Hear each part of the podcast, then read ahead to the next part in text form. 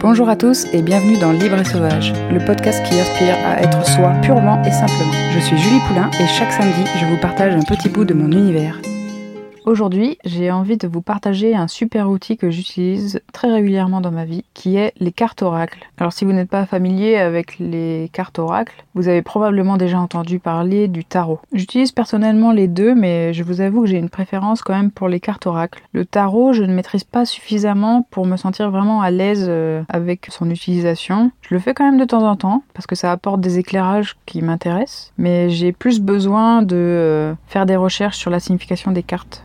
La principale différence justement entre les cartes oracles et le tarot, c'est que le tarot c'est euh, un jeu qui est défini en fait avec des symboles définis, une suite définie. Il y a les arcanes majeurs et mineurs. Enfin voilà, c'est codé en fait. Après il y a différentes versions, mais en général on retrouve quand même euh, les mêmes euh, symboles. Voilà, la même trame est présente dans plus ou moins tous les jeux. Alors que pour les cartes oracles, c'est très varié en fait. Il n'y a pas un jeu qui se ressemble, que ce soit au niveau des illustrations, des cartes elles-mêmes, des noms des cartes, de leur signification, même du nombre de cartes, ça varie suivant les jeux. On va dire que c'est une version quand même plus accessible à tout un chacun. Et du coup, euh, ce qui est possible de faire avec ça, et c'est une des choses que j'aime beaucoup dans les cartes oracles, c'est que du coup, il est possible d'associer plusieurs tirages de jeux pour euh, se complémenter en fait. Parce qu'il va y avoir par exemple des jeux, je sais pas, axés sur euh, des pierres précieuses ou un symbole, qui vont être axés, je sais pas, sur plus des couleurs ou des éléments naturel. Par exemple, moi, le tout premier jeu que je me suis acheté, c'est un jeu de Dorine Virtue, qui est euh,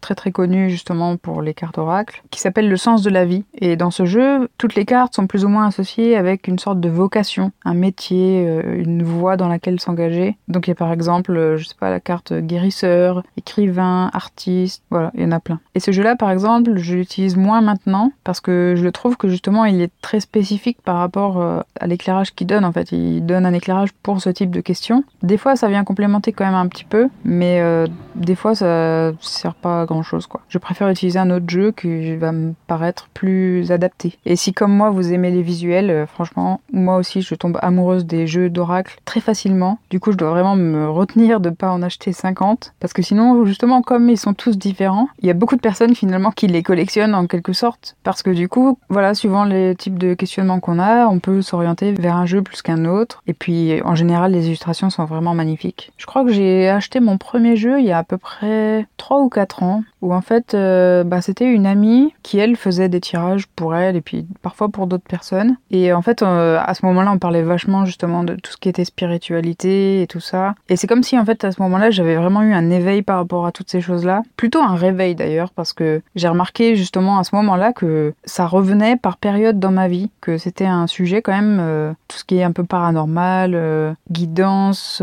intuition être capable de sentir certaines choses j'ai été fascinée par ça pendant très longtemps quand j'étais jeune. J'ai fait beaucoup beaucoup de recherches sur internet et tout ça. Je me souviens des toutes premières fois où j'avais accès à internet, je cherchais plein plein de choses et je suis tombée d'ailleurs sur des trucs qui faisaient d'ailleurs un peu peur. Bref, je me suis toujours beaucoup questionnée de toute manière par rapport euh, à la vie. Euh, est-ce qu'il y avait aussi, euh, pas, des extraterrestres, d'autres formes de vie dans l'univers? Est-ce que les ovnis c'était vrai ou pas? Enfin bref, voilà. Peut-être que vous trouverez ça bizarre, mais en tout cas, c'était les questionnements que j'avais quand j'étais petite. Et heureusement, il y avait Internet à cette époque-là qui est arrivé pour répondre en quelque sorte à mes questions. Et du coup, il y a quelques années, quand j'ai rencontré cette personne et on a tout de suite connecté par rapport justement à ce sujet-là, où elle, était vachement axée là-dessus et tout ça, et du coup, on a beaucoup beaucoup parlé de tout ça. Et donc, elle m'a introduite en quelque sorte cartes. Et il y a eu un jour justement où on allait à une sorte de conférence euh, sur un sujet euh, dans ce thème-là, et la conférence avait lieu dans l'arrière-boutique, bah, du boutique euh, ésotérique. Donc, ils vendaient de tout, des pierres des cartes, des pendules, enfin bref, voilà,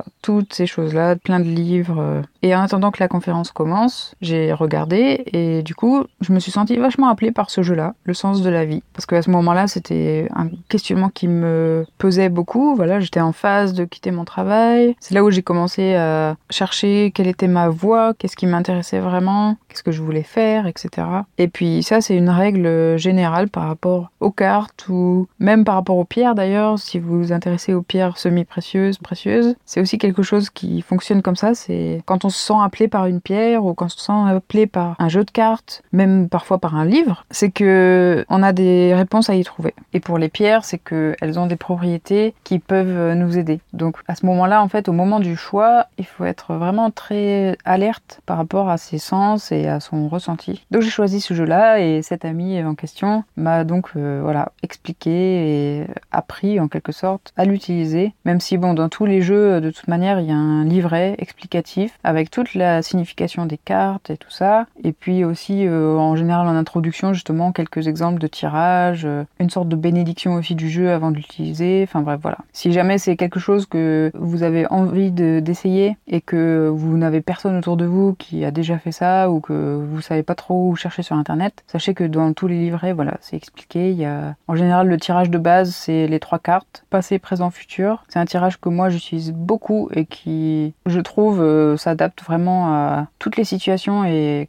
que j'aime bien d'ailleurs euh, au niveau de l'éclairage qu'il apporte. Mais je reviendrai là-dessus un peu plus tard euh, dans l'épisode. Parce qu'avant ça, j'aimerais aborder peut-être une question que vous pouvez vous poser, qui est mais en fait à quoi ça sert? Est-ce que c'est justement pour lire l'avenir ou je ne sais quoi? Parce que c'est souvent à ça que c'est associé finalement le tarot, c'est on imagine la voyante qui tire les cartes et qui nous donne notre avenir. Alors oui, il y a certaines personnes qui font ça, mais souvent, en tout cas euh, de mes recherches à moi et de mon expérience, c'est pas tant le jeu en fait euh, qui donne les réponses, les cartes, c'est juste un moyen, c'est un outil qu'on peut utiliser. Donc c'est pour ça que différentes personnes utilisent différents outils. Certaines personnes vont utiliser les cartes, certaines personnes vont utiliser, je sais pas, les lignes de la main, les pierres, le pendule. Mais en fait, c'est juste un outil pour que la personne puisse se connecter au champ d'information et recevoir en fait les informations qu'on lui demande. Ou d'ailleurs qui lui viennent euh, spontanément. Et ça, c'est ce qu'on appelle canaliser. C'est se connecter et recevoir euh, un message. Et c'est une connexion qui va euh, dans les deux sens, ce qui permet que on peut poser des questions et recevoir une réponse. Mais des fois, ça vient aussi naturellement en fait. Dès qu'on ouvre le canal, paf, on reçoit des choses. Après, ce qui est sympa justement avec les cartes, et c'est, je pense aussi ce pourquoi c'est par là que j'ai commencé. C'est que finalement, je vous parle de ça, canaliser, tout ça, mais c'est un outil qu'on peut utiliser sans forcément croire justement à toutes ces choses-là, sans forcément croire à l'ésotérisme et euh, à la présence des anges, des guides ou même voilà au fait qu'on puisse recevoir des informations. Voilà, si vous êtes vraiment pas croyant du tout en ces choses-là, sachez que c'est quand même quelque chose qui peut vous aider. Parce que les cartes, comme j'ai dit, en fait, dans le livret, elles ont une signification. Donc ça peut juste être euh, une connexion à soi. Et moi c'est un peu plus comme ça que j'utilise en fait. Pour essayer de faire en sorte que ce soit euh, assez clair pour vous la façon dont moi je les utilise et un peu comment ça fonctionne, comment vous aussi potentiellement vous pouvez les utiliser. Je vais vous donner un exemple clair, comme ça on pourra pas faire mieux. Pour moi, tout part d'un questionnement. Ça peut être justement une envie de clarifier un sujet précis, d'avoir même une question précise, ou juste quand je sens que je suis un peu dans le brouillard et que j'aimerais bien avoir une guidance. Donc je choisis déjà quel jeu de cartes euh, je me sens appelé à utiliser J'en ai trois, donc euh, c'est assez simple finalement. Et en général, j'utilise souvent le même. J'ai donc le sens de la vie, celui dont je vous ai parlé, mon tout premier jeu. J'en ai acheté un deuxième euh, qui est aussi un jeu d'oracle qui s'appelle Les Rebelles Sacrés et celui-là c'est mon favori. Et j'en ai un troisième qui est un jeu de tarot et c'est le tarot des druides que j'utilise plus rarement mais qui m'apporte euh, des informations qui sont très précieuses et j'y reviendrai plus tard. Donc je choisis mon jeu et ensuite ben je bats les cartes tout simplement et pendant que je bats les cartes en fait, euh, je me connecte justement à mon questionnement du moment, à ma demande en quelque sorte. En général, je demande aussi euh, à l'univers, à la vie, à mes anges, peu importe, ça dépend des moments, d'être là avec moi, de me guider, euh, de m'apporter justement cet éclairage dont j'ai besoin. Mais j'essaye surtout de vraiment me connecter à ce questionnement, de le ressentir. Par exemple, si je sais pas, je me sens perdu, ben voilà, je laisse monter en moi ce sentiment d'être perdu et tout ça. Et du coup, ensuite, j'exprime ma demande intérieurement. Hein. Tout ça, ça se fait euh, dans ma tête. Et je bats les cartes jusqu'à ce que je sente finalement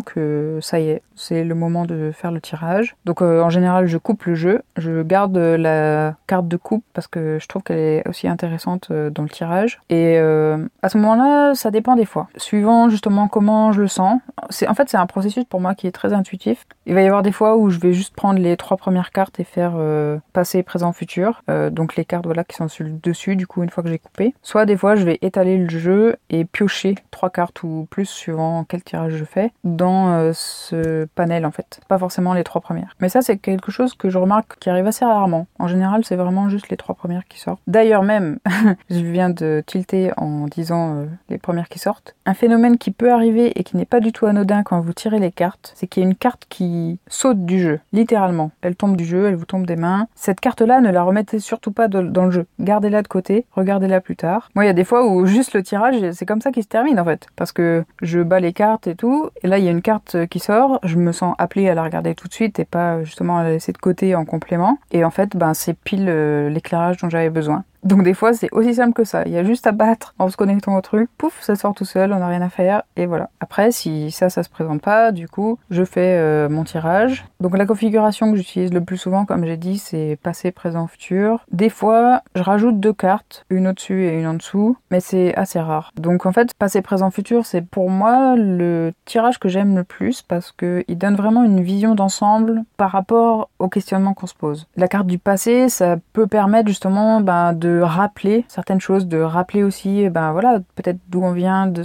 qu'est-ce qu'on a vécu, qu'est-ce qui peut, dans notre passé, justement, nous avoir euh, amené dans la situation où on est actuellement, ou bien même parfois qu'est-ce qui peut nous aider dans notre passé, une expérience qu'on a déjà vécue et puis du coup qui fait écho à ce qu'on vit en ce moment. Et voilà, parfois aller chercher dans le passé finalement euh, des réponses, des aides, des techniques qu'on a utilisées à l'époque et qu'on peut utiliser maintenant. Donc voilà, la carte du passé pour moi c'est comme ça que je la vois dans mon tirage. Ensuite le présent ben voilà, ça donne plus un éclairage sur euh, la situation actuelle et euh, comment euh, faire au mieux, on va dire, au jour le jour, ou bien justement nous aider à voir ce qu'on traverse sous un autre angle, parce que des fois on est tellement dedans qu'on n'arrive pas à prendre cette distance nécessaire et donc le jeu nous apporte ce recul. Et enfin, la troisième carte, le futur, où c'est pas tant une prédiction du futur pour moi, mais c'est plus un guide, une sorte de conseil, une voie peut-être à envisager, notre façon d'envisager l'avenir. Bref, c'est plutôt axé sur comment aborder la suite, tout simplement. Et ça peut justement aussi être euh, une sorte d'avertissement,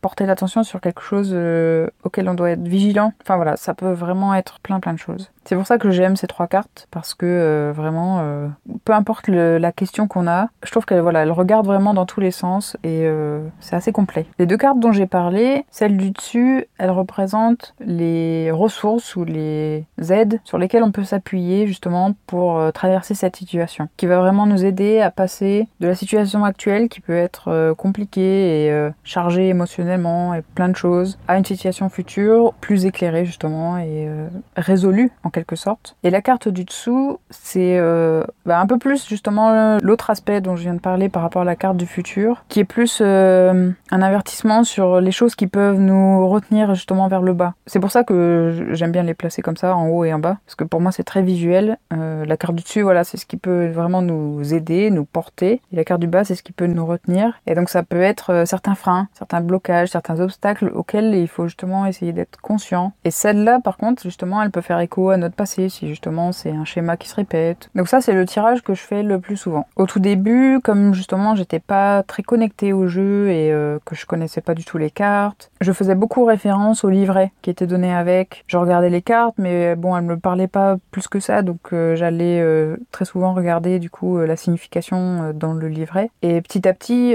comme j'ai commencé justement à connaître les cartes, parce que bon, le jeu n'est pas illimité, donc c'est plus ou moins les mêmes qui ressortent régulièrement, j'ai fini par retenir la signification de certaines cartes ou en tout cas euh, certains de ces aspects. Et donc euh, maintenant je fais plus en deux étapes. Une première étape où je ressens intuitivement, voilà, qu'est-ce qui me vient naturellement quand je regarde cette carte, euh, son titre, l'illustration, comment est-ce que justement elles se connectent entre elles, essayer de voir justement une sorte d'histoire qui se dessine à travers ce tirage. Et puis une fois que j'ai fini ce travail, que j'ai l'impression d'avoir fait un peu le tour, ou des fois même s'il y a une carte qui me parle pas du tout et j'arrive pas du tout à voir euh, en quoi est-ce qu'elle est, euh, significative par rapport à mon questionnement, bah dans ce cas-là, après, je vais euh, regarder le livret. Et du coup, très souvent, j'ai ma réponse dans le livret. Mais c'est vrai que maintenant, j'aime bien faire cette première étape où bah, j'écoute d'abord voilà, ce qui me vient naturellement. Et c'est aussi justement un entraînement pour être connecté à son intuition et, et à faire sa propre guidance finalement. Ce qui m'amène d'ailleurs à vous parler d'une autre forme de tirage qui est le tirage spontané, où ça peut être sans forcément avoir de questions, juste demander voilà, euh, à avoir l'éclairage du jour, Donc ça peut être un tirage complet, euh, trois cartes ou plus, euh, ou ça peut être juste une carte. Ça c'est quelque chose que je faisais beaucoup tout au début avec mon premier jeu. C'est que tous les matins après ma méditation, je tirais une carte qui était un peu l'éclairage du jour ou la pensée du jour. Et puis euh, voilà. Il y a énormément de façons en fait de les utiliser et c'est ça qui est super chouette. Et personnellement, une autre forme de tirage que je fais à chaque début d'année, c'est le tirage annuel. Et c'est un tirage que j'aime beaucoup parce que je remarque en fait euh, au fur et à mesure que pas très souvent c'est euh, très en lien avec ce qui se passe chaque mois. Alors pour ce tirage, j'utilise donc 13 cartes, une pour chaque mois et une pour l'ensemble de l'année. Donc je tire la carte de l'année finalement et puis après mes 12 mois et ensuite euh, je retourne tout et je prends une photo. Je regarde évidemment par curiosité pour essayer de voir un petit peu où est-ce qu'il va y avoir des choses intéressantes qui peuvent se passer dans l'année. Mais je regarde pas plus la signification que ça. Je prends juste une photo, je la garde dans mon téléphone. Et chaque mois, ou plus ou moins, parce a des moments où j'oublie en fait de regarder ça, je regarde cette photo et donc je regarde quelle carte était sortie pour le mois en cours. Ou des fois je le regarde à la fin du mois, des fois au début. Enfin bref, ça dépend vraiment. Mais euh,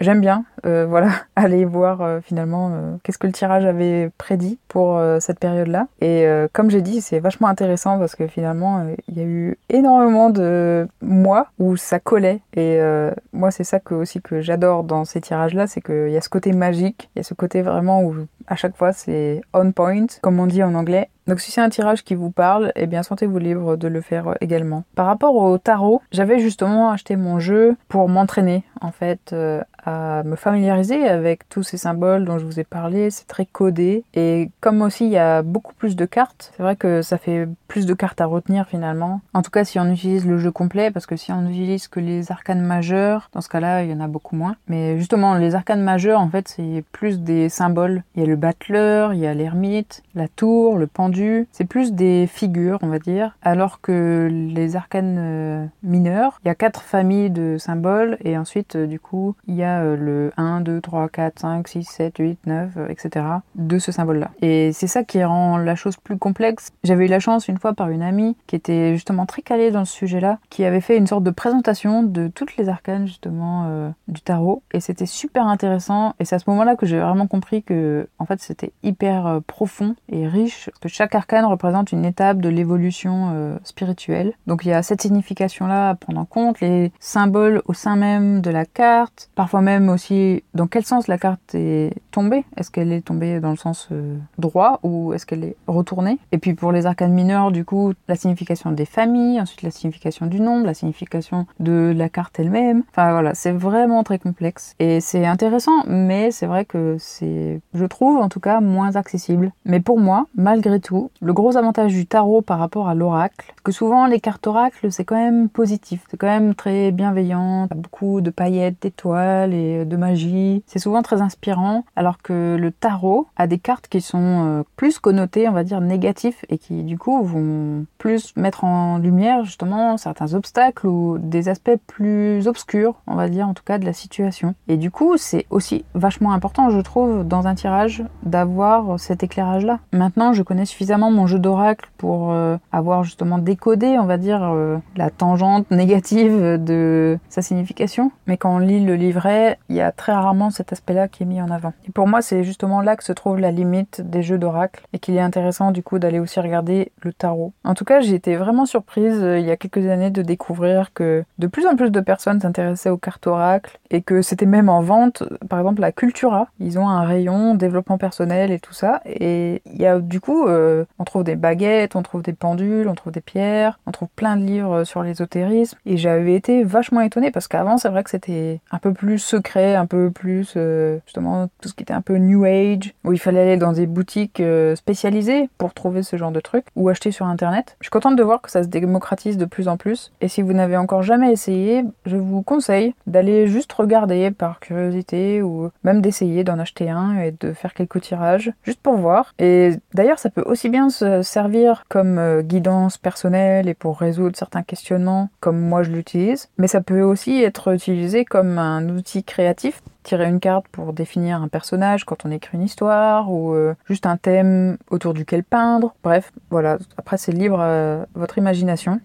Par exemple, j'ai eu l'idée de vous parler des cartes oracles, tout simplement parce que quand je réfléchissais à quel podcast enregistrer, j'ai levé la tête et j'ai vu une carte oracle que j'ai tirée récemment et que j'ai coincée en fait dans l'un de mes cadres, dans mon van. Donc voilà, ça peut servir d'inspiration pour tout. Voilà, j'espère que maintenant vous comprenez pourquoi je trouve que c'est un outil aussi intéressant et vraiment euh, chouette à utiliser. Moi j'aime aussi bien l'utiliser pour mes propres questionnements que aussi pour aider certaines personnes des fois, que ce soit des amis ou des personnes de ma famille. Il m'est arrivé des fois de leur faire des tirages et c'est vrai que j'y prends aussi beaucoup de plaisir parce que ça me permet d'utiliser justement cette connexion que j'ai avec mon intuition, avec cette faculté de guidance que j'ai développée. Parce que non, contrairement à ce que beaucoup de personnes peuvent penser, ce n'est pas un c'est vraiment quelque chose qui peut s'apprendre, qui peut se développer. C'est comme s'il y avait une porte qui était fermée pour beaucoup de gens et en fait, suivant les personnes, elle est plus ou moins ouverte quoi. Les médiums, clairvoyants, etc. Et c'est vachement ouvert. Moi, c'est quand même plus intermédiaire. Voilà, il y a certaines choses qui peuvent passer, mais pas tout. Et du coup, chaque fois qu'on me demande un tirage, bah, c'est l'occasion pour moi justement d'ouvrir un petit peu plus cette porte-là et de l'utiliser. Parce qu'après tout, si on peut avoir accès à ces informations, autant les utiliser. Et c'est toujours un honneur de servir d'intermédiaire. Donc voilà. Je l'ai fait récemment pour un ami qui traverse une période très difficile et ça m'a fait plaisir voilà de